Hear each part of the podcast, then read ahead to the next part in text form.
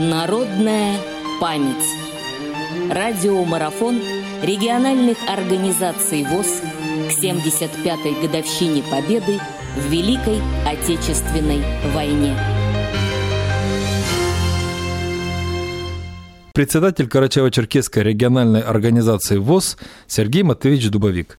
Николай Львович Сухобученко родился 7 ноября 1922 года в деревне Рылькова Гжатского района Смоленской области в многодетной крестьянской семье.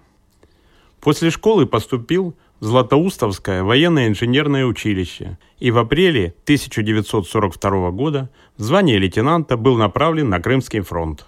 В бою при обороне Керчи 17 мая 1942 года был тяжело ранен в обе ноги, руку и голову и тяжело контужен. Лечение проходил в госпитале города Пятигорска. После выписки из госпиталя был отправлен для дальнейшей поправки здоровья домой.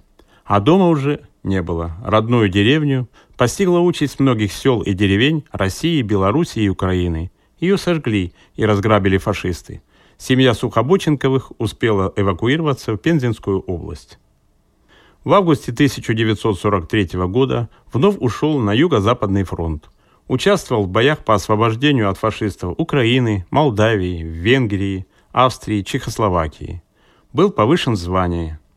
Себя не берег. Два ранения и контузия тому свидетельство. За воинскую доблесть награжден орденом Красной Звезды, двумя орденами Отечественной войны первой и второй степени, медалями за взятие Будапешта, за взятие Вены, за победу над Германией в 1941 и 1945 годах. День Победы встречал в медсанбате корпуса в Чехословакии. Семья Сухобоченковых воспитала двух прекрасных детей.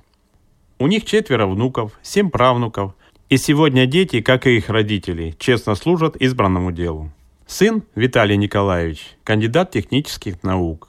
Дочь Алла Николаевна, окончив с отличием Саратовскую государственную консерваторию, стала высокопрофессиональным преподавателем фортепиано.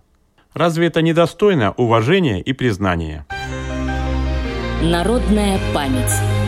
Специальный проект «Радио ВОЗ» к 75-летию Великой Победы.